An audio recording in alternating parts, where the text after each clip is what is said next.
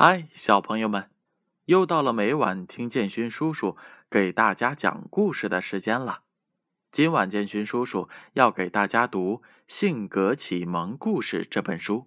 这本书是由中国纺织出版社出品的，编著是杨小黎。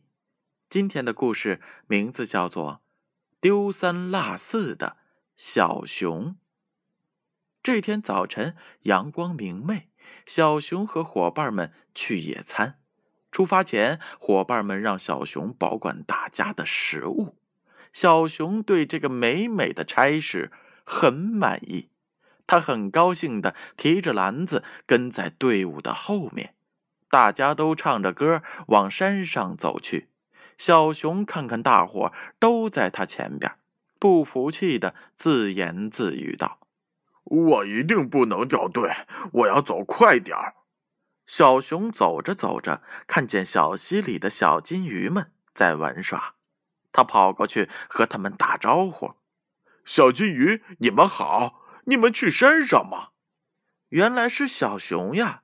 我们刚顺着山上的小溪下来，不去了。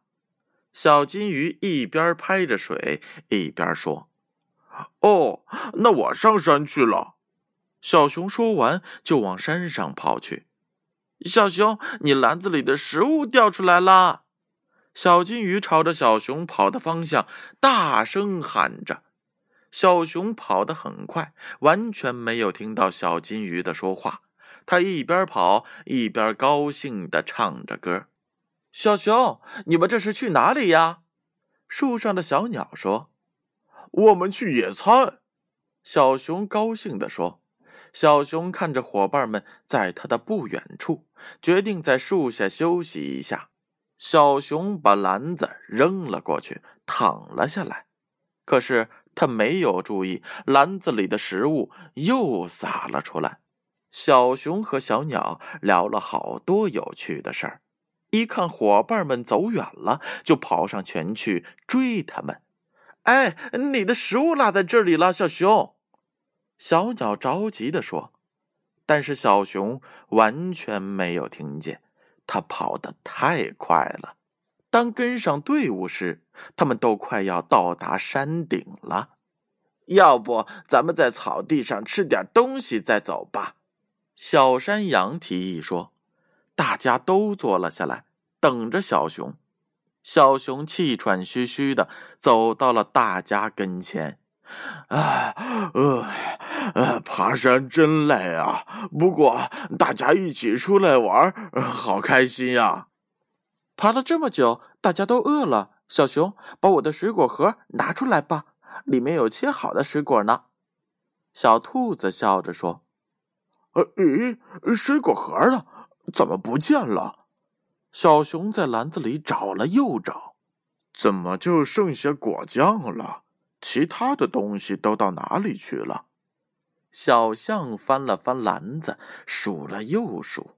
哎呀，肯定是我刚才在路上弄丢了，这可怎么办呀？小熊挠挠头，着急地说。这时，小鸟飞来了。小熊，这是你们的午餐。说着，将饭盒放到了草地上。原来呀，小鸟把小熊丢的午餐都给送回来了。丢三落四的小熊知道了自己粗心给大家带来的不便，他决定以后啊要做一个细心的小熊。好了，小朋友们，因为小熊的粗心，差点毁了大家的午餐计划。我们可千万不能学习小熊哦。要做一个细心的好孩子。接下来是揭晓上一回故事问题答案的时候。上一回的故事名字叫做《老裁缝的秘诀》。建勋叔叔一共问了两个问题。第一个问题：小裁缝去老裁缝那里是去给他做衣服吗？答案是 B，不是。他去当学徒。第二个问题，老裁缝的秘诀是什么？答案是 B，细心。你们答对了吗？那接下来请听今天的问题。